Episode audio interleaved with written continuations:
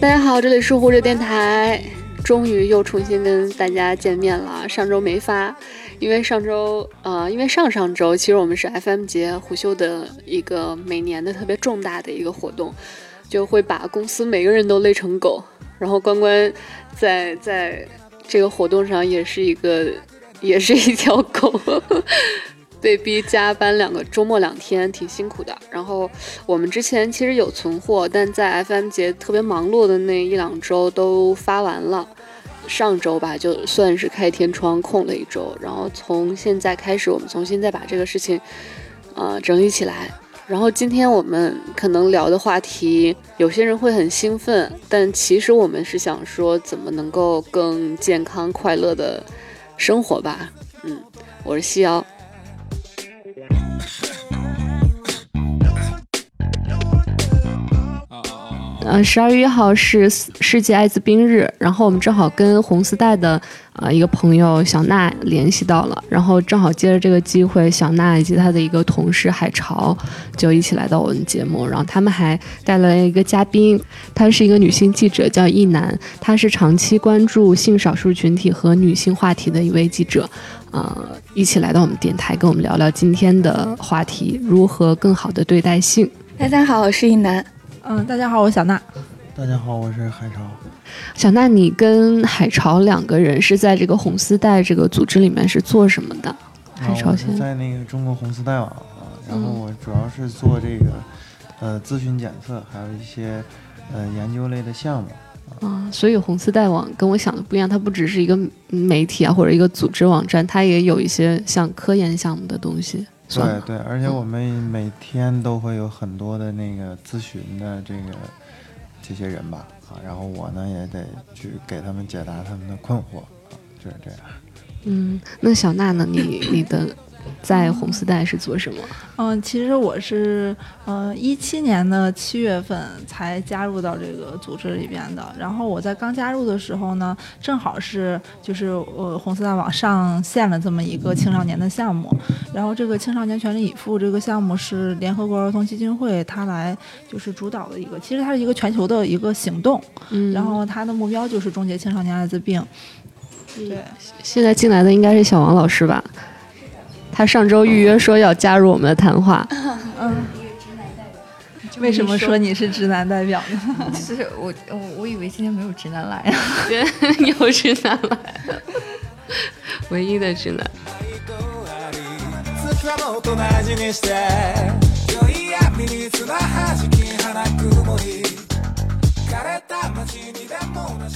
第一个就是关于女性对待亲密关系时候，我觉得会有很多。障碍，不知道大家有没有？因为我我有一个我有两个女性朋友，都跟我关系还不错。然后最近有其中一个人，她有一个关于处女的障碍，就是她自己到了一个呃适婚年龄，然后他们，但还是就他们还是处女，然后还未婚，同时又单身。然后这个时候他们希望自己能够放开去寻找自己的另一半，但他又觉得这个处女的身份是自己的一个障碍。就好比说，我其中一个朋友，她她是，呃，大学的时候跟她男朋友处了好多年，大概四五年，都马上要谈婚论嫁了，然后结果发现这个男生出轨了，然后她就跟他分手了。就她认为她自己的这个处女身份，在他们俩相处的时候就应该已经已经给了这个男生了，然后所以她现在的想法是，我要不要重新找到我这个前男友，把我的身份给他，然后之后我就可以自由了。伊娜老师怎么看？嗯，其实我周围还就是有一些女性朋友也有这样的情况，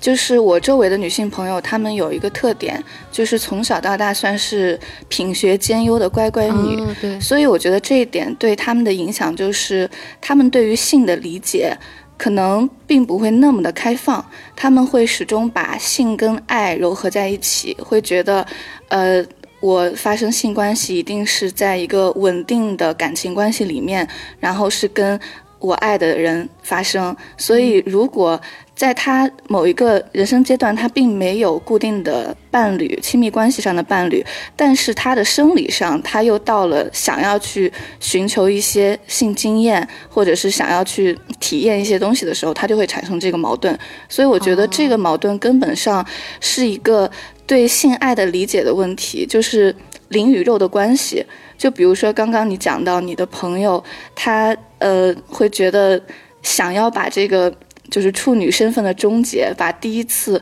还要给那个前男友，觉得应该在跟前男友在一起的期间完成这件事情。实际上，这个的区别是在于，在一个感情关系里面或者不在感情关系里面，我觉得他不不方便接受的，可能是跟一个没有那么深厚的爱情关系的人去发生这个性关系。所以，其实，呃，就比如因为因为之前我自己可能也是那个时候在。英国上学，然后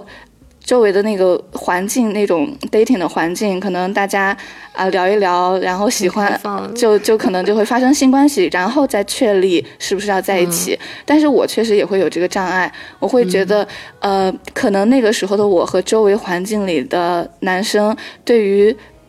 发生性关系的理解是不一样的，所以他对我如果有别样的意义的话，我可能就没有办法让自己。就是跟别人在另一个意义下去完成这件事情，其实我觉得这个是女生需要思考清楚。如果我想要，想要的是那个性本身，以及我能够把它跟亲密关系、跟那种感情做一定程度上的解绑，其实你就可以去相对自由的去探寻你的性性体验。但是如果你想清楚，性对你来说是爱情的一个体现。那你可能就会明白自己也要接纳自己，在没有爱的时候没有办法发生性关系。了解，我觉得他们好像还有一个矛盾点在于，他认为自己可以接受，嗯，解绑之后的那个只追求性的这种乐趣的这个经验，但是他又很在意他的所谓的第一次，就他会希望说，我为什么要给一个陌生人？我不如把这个。第一次给到我曾经爱过的人，然后之后我就自由了，之后我就可以随意去追求我的那个性体验了。就我会觉得这是很矛盾，他好像既把这个事情看得很重，然后又希望把这个事情就是很随意的处理。我觉得其实还是呃挺可以理解的，因为我觉得。他已经把第一次之后的每一次能够解绑，在我们的这个成长的这个文化环境里面，在我们女孩子从小受的这个教育以及各种呃文化作品啊、影视作品的影响下面，已经是一个很大的开放的一个跨步了。对，然后我觉得，因为每一个人对性的理解，每一个人的性观念都是多元的，所以如果你对第一次有不一样的看法，这个第一次对你有不一样的意义，我觉得。呃，是是玩都可以的，对，就看你个人怎么去调试这件事情，以及不要让这个困住你，不要让它成为你太大的困扰。如果成为太大的困扰，可能你需要去解决这个问题。从我角度来说，我就会觉得，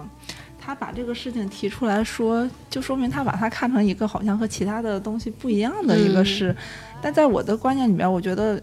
大家就是一直以来要推进的是性是一个很。普通很常见，就是人的正常的生理需求、正常的情感需求的一个东西，他反而把这个处女情节提出来，就好像他把它又特殊化了。我觉得是又偏了，方向偏掉了。当然，这肯定和个人的这个成长经历啊这些东西有关系。但我也觉得，就是不要为了去突破这个性去做性，这样很很容易。我觉得是很容易出现一些事儿的。就比如说，嗯，您刚才举那个例子，她要去找她的前男友，她。他要怎么去实施这个事情呢？就喝醉了，我们是吧？他具体可能还没有在具体上。对对。所以我觉得单纯的为了这个事情去实施这个，好像也不能达到他那种目的。我觉得他是要从心里面对这个事情要先放下，自然而然的。对。对我开头提到我两个朋友嘛，就一个是刚刚说的一个，另外的就是真的是付诸于行动了。他真的是找了一个也不算路边的陌生人吧，但是是。连好朋友都算不上的那样的一个关系的人，然后解决掉了自己这个身份，但其实过后他其实生活也没有什么改变，就还是跟原来一样。我觉得他应该是没有解放吧，因为他还是跟原来一样的在生活。嗯，而且我觉得，如果说他真的说珍视这个第一次的话，他可能他会以为这是一个仪式感或者有意义的一个事情。嗯，那他更应该就是慎重一点选择。就我觉得确实他是比较矛盾的一种想法，嗯感觉很重视这个，但是又感觉好像嗯这东西对他是一种束缚。嗯我觉得他嗯本质上不是珍视吧？刚按照你刚刚提到的案例，他应该是觉得可能是一件不正常的事情，要在这个成年的当下要把它赶紧处理掉的一个问题。对，这是我第二个想聊的话题，就是呃，有些女生，包括我刚刚上面提到的两个女生，她们会觉得，如果到了一个适婚年龄，甚至是晚婚年龄，如果自己还是一个处女的话，可能会有一定的羞耻感。如果你们是事件的本人呢，就是如果你们自己是一个适婚年龄甚至晚婚年龄的人，但是还是一个 virgin，你们会觉得有羞耻感吗？貌似不会吧？我是觉得他有这种想法，还是说他单独把性拿出来，好像这是一个物品，还是一个身外之物的一个东西。嗯 如果是这样的话，他肯定会有一种矛盾。那我觉得这个性就是你身体的，你情感的，就是包括他刚才说的，呃，是不是要组建家庭啊，什么宽容啊这些，嗯就是它是一个亲密关系里面的一个东西。如果单独把这个东西拿出来的话，把它当成你身外的东西去看待它，我觉得它本身它就是有些分裂的。我自己是这么想的。会不会是因为这样的女生会觉得这是一个所谓魅力的体现啊？就一楠老师怎么看这个？就是看性它是不是单纯的性，还是性被很多社会文化各种因素给绑住了。那实际上我们去看为什么一个女生年年少的时候不是处女，可能在社会上会遭到一些压力。她不是处女代表着什么？别人会说她乱，会说她脏，会说她不自重。然后等到一个女生年龄很大了，依然是处女，然后大家又会怎么评判她？说她没有魅力，找不到男人，然后甚至包括一个男生，如果他不是处男的那个是处男的话，也会被认为是一种没有能力的体现。这个其实就是性被赋予了太多文化层面的东西，以及有一种性别刻板印象绑在上面。性别刻板印象对男生的要求是要能够征服更多的雌性，要有能力去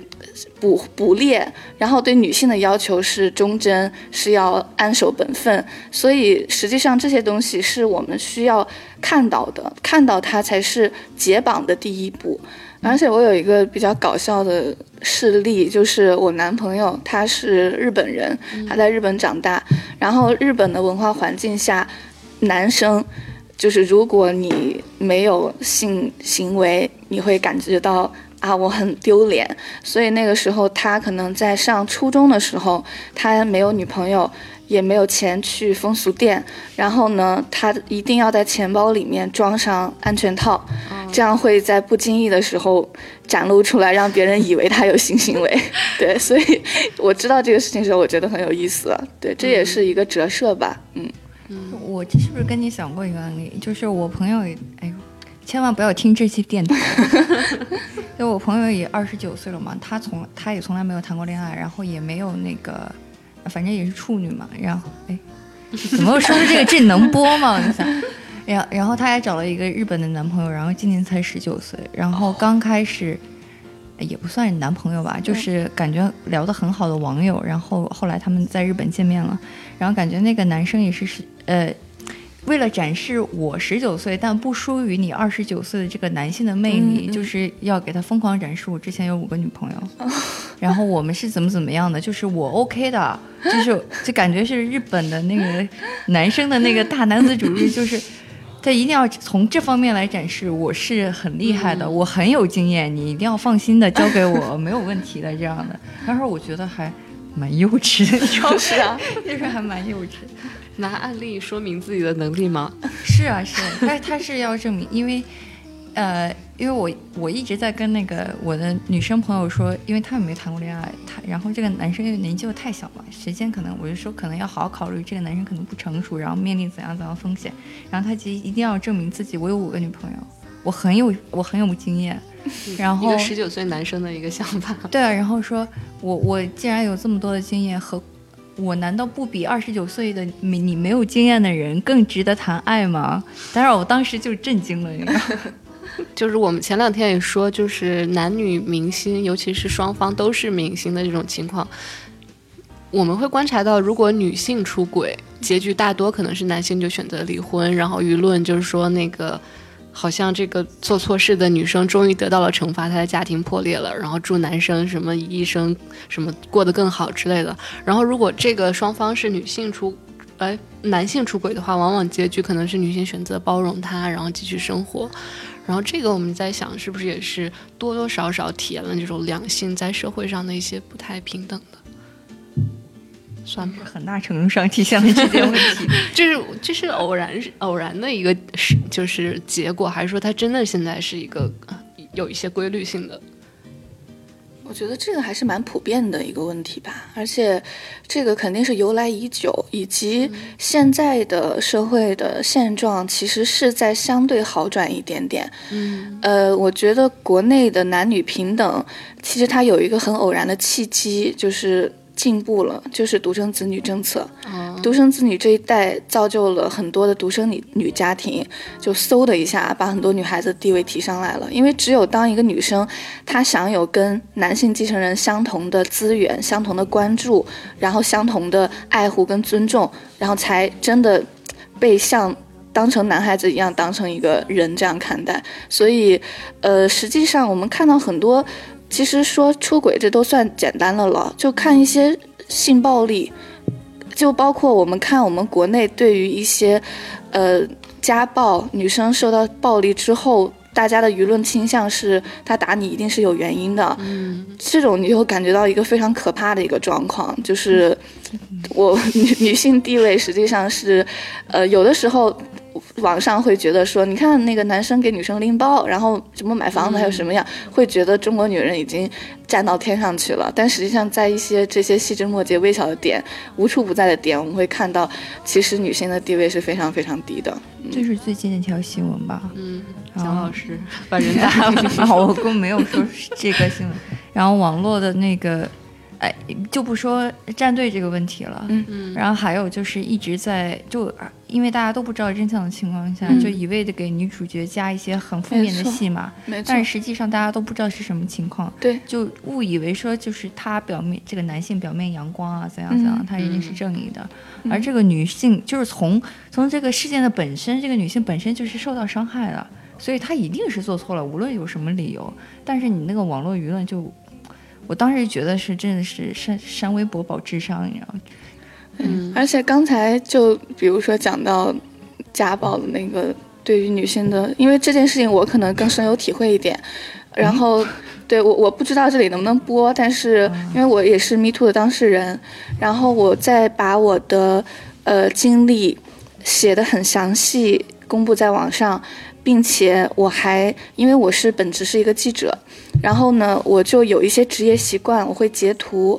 然后我截图还会备份在手机的那个云备份的那种软件里面，所以我还原出了当时事情前后的一些我事发当天跟我很多朋友的对话，以及我跟那个呃性骚扰我的那个人的一些交流，就明确的表达了我不能接受你的这这这个行为，然后我也把他拉黑，就各种这些都有记录的情况下。我发布到网上，就理论上这是一个，呃，性骚扰案件里面证据比较确凿的一个事情了，然后就收集收到了大量网友的攻击，然后比如说那些攻击会有什么样的点呢？因为当时那件事情发生在对方的办公室，然后我是对方是一个，呃，就是比我大二十多岁的一个教授级别的人物，然后，呃。就是工作关系，然后认识了，然后后来有某一件事情向他咨询，这样结果被性骚扰，然后就有人评论我说，呃，你要反思你自己，然后你作为一个女生，你要是有学术上的问题，你就可以看书；你如果有生活上的问题，你就可以问家人，或者你就是一个特别浪荡的人，所以你才会去找那个人。然后所有人都在对我说，你为什么要？去见他，然后以及之前有一次，我跟那个人一共加上采访，就加上最初的工作，一共见面三次。第二次见面的时候呢，本来是我男朋友要和我一起去，然后结果我男朋友那一天论文答辩，就是中午就睡着了，我就本来约好了一起去，然后最后我就只能我一个人去。然后有人会关于这个也攻击我，就说什么样的女生才会在男朋友不在的情况下自己去见那个人？天哪！你就会发现，就是我看到这些留言、看到这些评论的时候，有一些是来自微博，有一些来自微信。你会看着那些人的头像，甚至会是一个，就是带着小孩子的妈妈，甚至会是一个，就是这些人都是我们社会上最普通的人，他们不是什么极端分子，但是。通过这件事情上他们的意见，你就会看到他们实质上对女性的苛求，对女性的这种，呃，压制是有多深的这样的一个观念。所以，真的，我觉得我们目前国内女性的权益的状况，其实还是很很值得堪忧的。嗯，而且还有一个问题，就是假如说我我我觉得我穿什么样子无所谓，我是我是自由的，但是现在的社会的现实又是。你的这个这个自由可能是不会被保护的，你很很有可能在你行使自由的时候你就被伤害了。对，所以这个很矛盾，就是我一方面如果我要彻底的自由的话，我可能就穿着暴露在夜间行走，我就很有可能会被骚扰，会被怎么样？嗯，所以很难做。对，所以这个其实是两方面的问题，一方面呢是我们要在现阶段的情况下如何保护我们自己，另一方面呢是我们要。在一个我不能够接纳现阶段现状的基础上，我们要做一定的抗争。嗯，对，所以就一方面是我们的主张，另一方面是我们如何适应这个现状。对，实际上他们既矛盾又不矛盾。然后以及之前好像有一个我忘记了哪里的一个艺术展，叫《当我被强奸时我穿了什么》。就是很多受害者他们受到性侵害的时候穿的衣服，你会发现，其实不仅仅是一些让你自由的、让你随性的衣服，你穿什么你都可能会被伤害。对，所以其实我们的需要抗争的部分还是很多的。嗯，对，嗯，了解。我们回到刚才补充一句，哎，好，嗯，就是我在我的观点里，我真觉得就是所有的自由都是有限制的自由。就是自由，它不是一个我想干嘛就干嘛的一个这种状态，所以就是当你所谓的你去追求你这种穿衣服或者怎么样表现的什么画的美美的这种自由的时候。你也要考虑到外面是不是，呃，我不是只说男性对女性或者怎么社会危险，它其实世界上就是有一些天然的危险的，就是你要考虑到这些，然后你再去做选择。我我感觉这就是自由。嗯，对对，这是我的观点。能被雷劈了。真的，就是我觉得一个人他是要首先看到多方面的因素，要为自己负责任。对，没错没错，这才是自由，而不是说我去为了迎合、为了解决某些事情，我才去做这样的事情，这就受限制了。对，嗯，明白。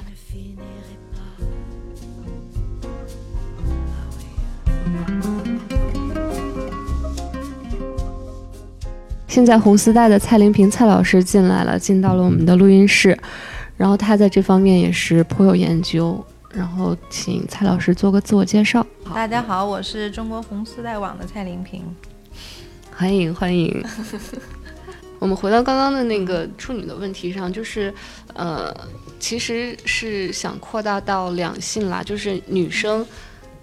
的羞耻感可能还会发生在性的这个经验的过程当中，嗯，怎么说呢？就是好像表现自己对这种欲望的，就是性的欲望啊，还有这种愉悦感的时候，就会感到有一定的羞耻感，就是。嗯小王有类似的心理吗？为什么突然 Q？我倒是觉得，如果太熟的话，我就非常想笑。哦，他会觉得很尴尬，我会真真的觉得很尴尬。什么的时候觉得很尴尬？就是如果很熟，就是大家如果有点熟，然后又没有喝酒的情况下，我就觉得妈呀，太想笑了。就是跟亲密的人不是是是，对发生性关系的，就觉得说，哎。真的很尴尬，我真的要尴尬致死了。我就觉得每次这我我就想说有没有这种科学的术语或者是什么综合症之类的，你可以创建一个。真的真的是真的是，如果熟然后又没有什么任何的酒精啊什么的，我真的很想很觉得尴尬。就那你觉得尴尬？你为什么要？发生这个，就所以就尽量不要。呃，对啊，他会觉得自己是一个性冷淡者，就是我对这个东西好像没什么需求，就最好不要，就很尴尬，就最好。就一般为什么会这样？就最好就喝多的情况下，还是可以有其他的情况。没兴趣就是没兴趣啊。对啊，我觉得这个对啊，你你如果不想跟这个人发生，你觉得跟他发生会尴尬，就不要发生就好了。不，他没有指特定人，他就是这事儿。就觉得这事儿还挺尴尬。哦，也也比如说看片儿啊什么那些，我觉得还蛮无聊的。嗯，对他也不喜欢看片儿，哦不，喜欢看 AV。就感觉这这反正就是性格，不是就嗯每个人对这件事情的那个理解不一样吧。嗯对，那就有我觉得你可能是你融合的很好，就是它就是一个很正常的一个东西，不会单独拎出来。就跟喝水啊，对啊、就没必要单拎出来说我要把它怎样怎样。你爱吃肉，你不爱吃肉，你不爱吃肉就不要爱吃肉啦就好了。这个东西 不是生理会一定会有反应的吗？就是你分泌荷尔蒙就可能会有，那不是吗？嗯，这个问题的意思可能是说女性性自主的问题，就是女性能不能大方的去谈论性，能不能大方的去拥有性，能不能大方的去追求性？我觉得这个确实是一个目前我们的文化环境里面存在的一个情况。呃，就是怎么说呢？比如说在上大学期间，可能呃，我不知道你们的情况，就比如说我们宿舍内部，可能大家不会有集体的去看 AV 啊或者怎么样的情况，但是这些情况在男生宿舍那边会非常普遍，然后女生就是。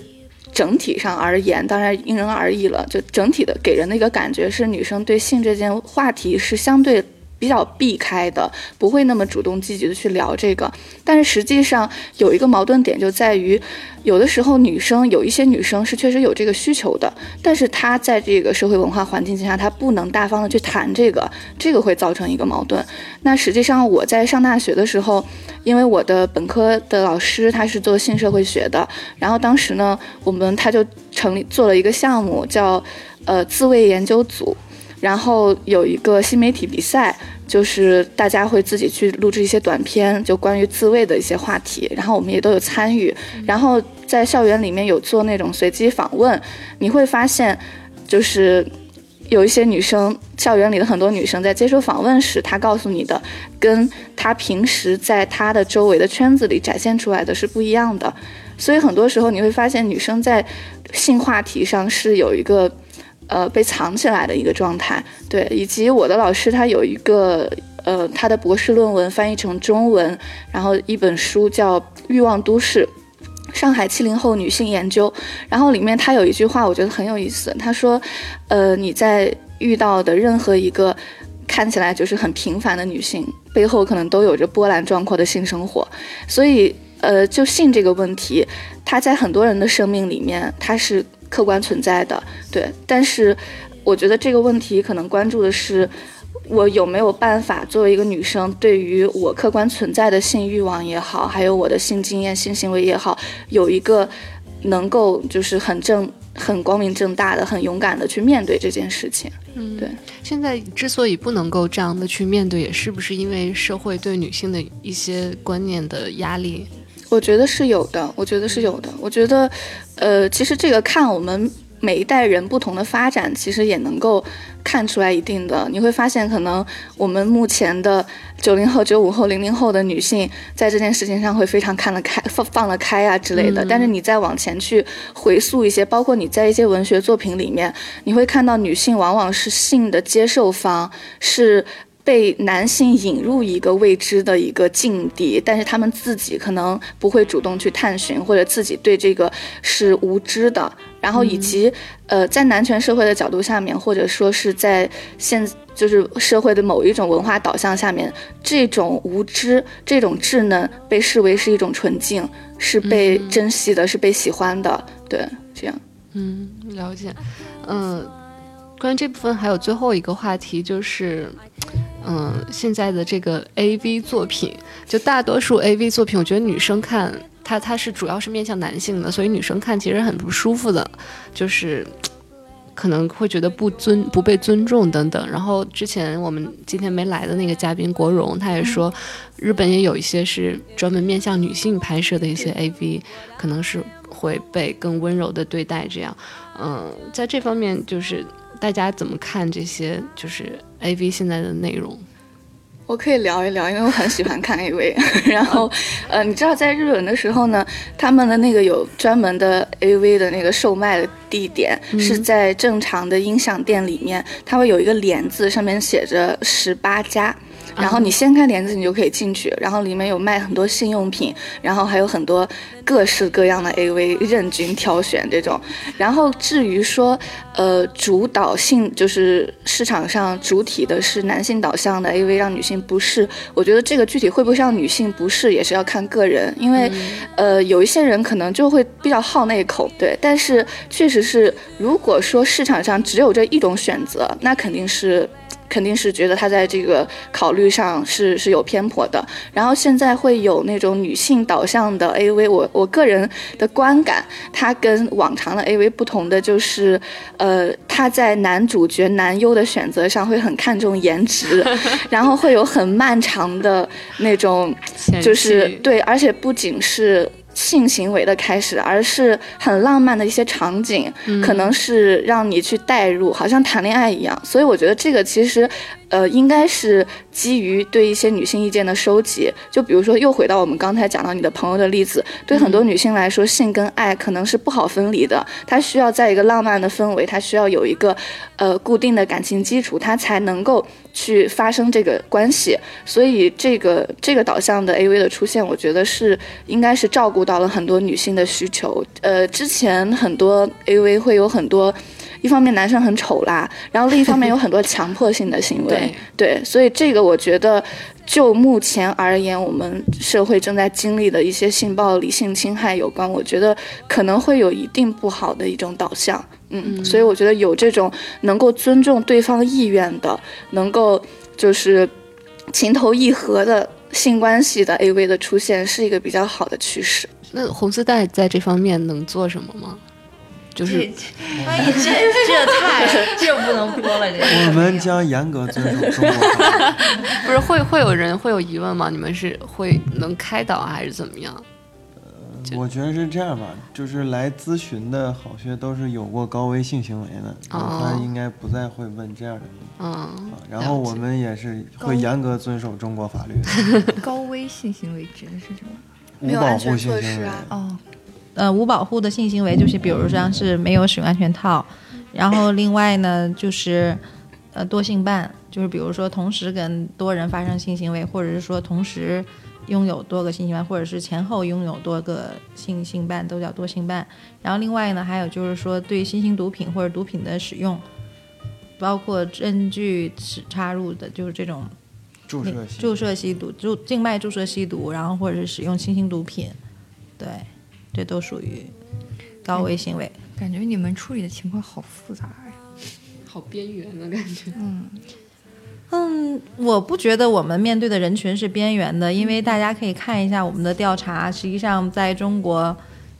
嗯，我们最就很多人跟陌生人发生无保护性行为的频次还是挺高的，尤其是年轻人。其实越来越多的人，像可能大家刚刚都讨论过，就是这种。对性的自我的这种需求，甚至男孩儿、女孩儿，其实都不管出于什么动机吧，我觉得其实性都是活跃的，只要是性活跃，其实都会面临到这种风险。我们的调查里面也会显示出来，大概有百分之多少？百分之百分之四点二五的人有遭遇到这个性病、艾滋病的问题。对，还有一些人会担心，有百分之四十多是吧？有担心自己会。传播性和艾滋病就有相关的风险，那其实证明他可能发生过高危行为，所以我不认为这是一个小众的话题，因为性还是很很很普遍的嘛，食色性也是吧？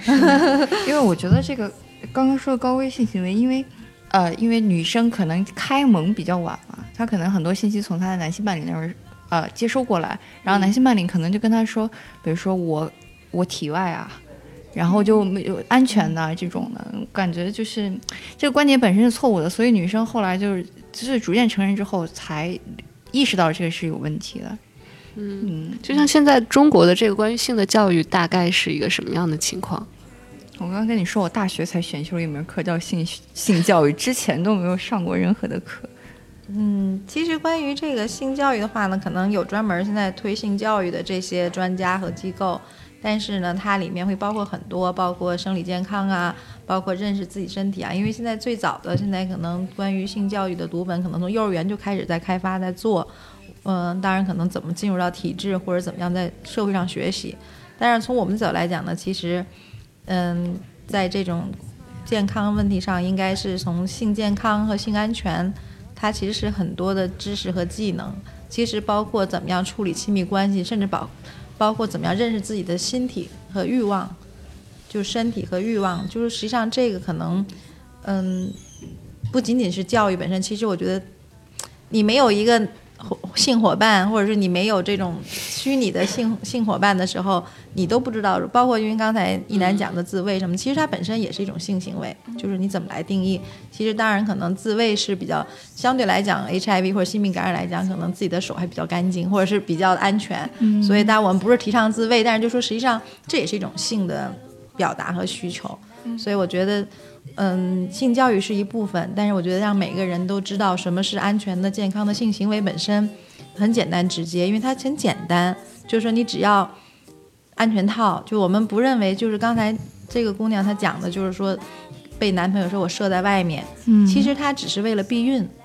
嗯，她并没有性健康，嗯，因为这个东西的话，你的性传播疾病。已经在这过程中发生了风险，嗯，所以就说我们应该更多的强调，就是说为什么讲安全套不讲避孕套，就是说我们应该认识到，就是说你的身体不仅仅是为了不怀孕，嗯，所以我们更多的就是说你安全套的使用，或者是你避免的高危行为的话，它还是有健康的需求，就说你可以跟很多人，或者是说。跟你喜欢的人去发生性行为，但是你要戴安全套的话，其实你还是相对来讲是是安全的。你不仅仅因为是怕怀孕，或者男孩子怕女生怀孕，或者女生怕自己怀孕。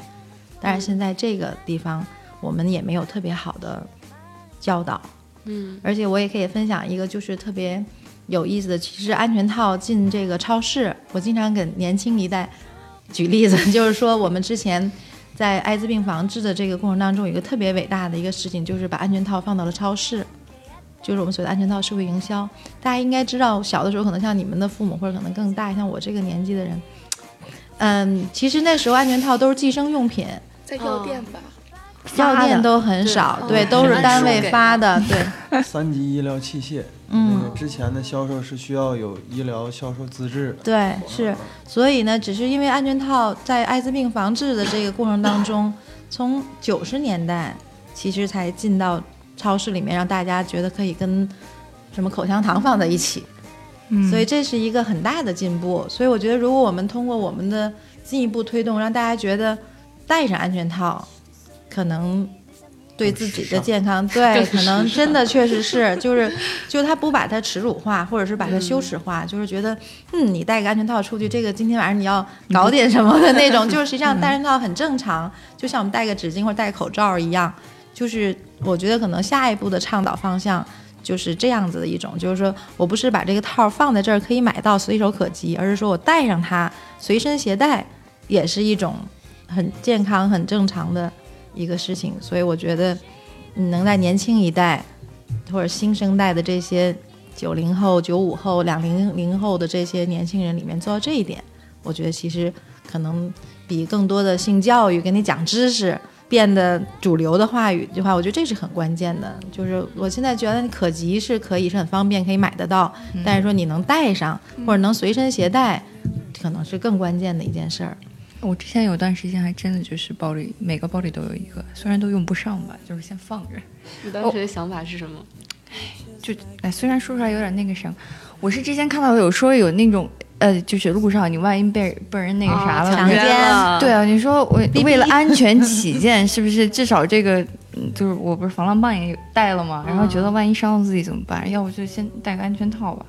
就万一遇到这样的问题怎么办？我在想这个事儿是可行的吗？就强奸犯会答应什么可行不是答强奸犯会答应你的这个要求吗？应该不这得你这得问他。我觉得这得问强奸犯。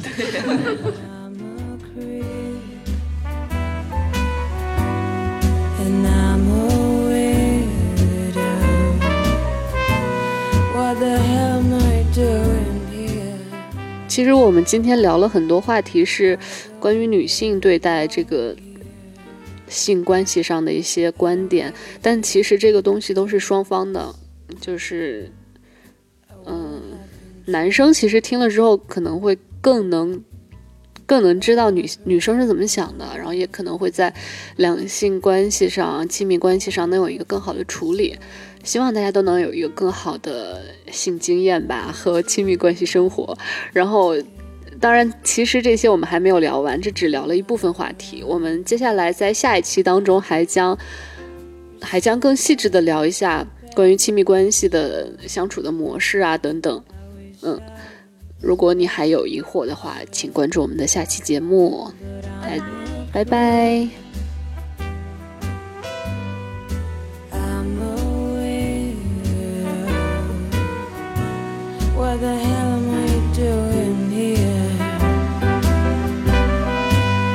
don't belong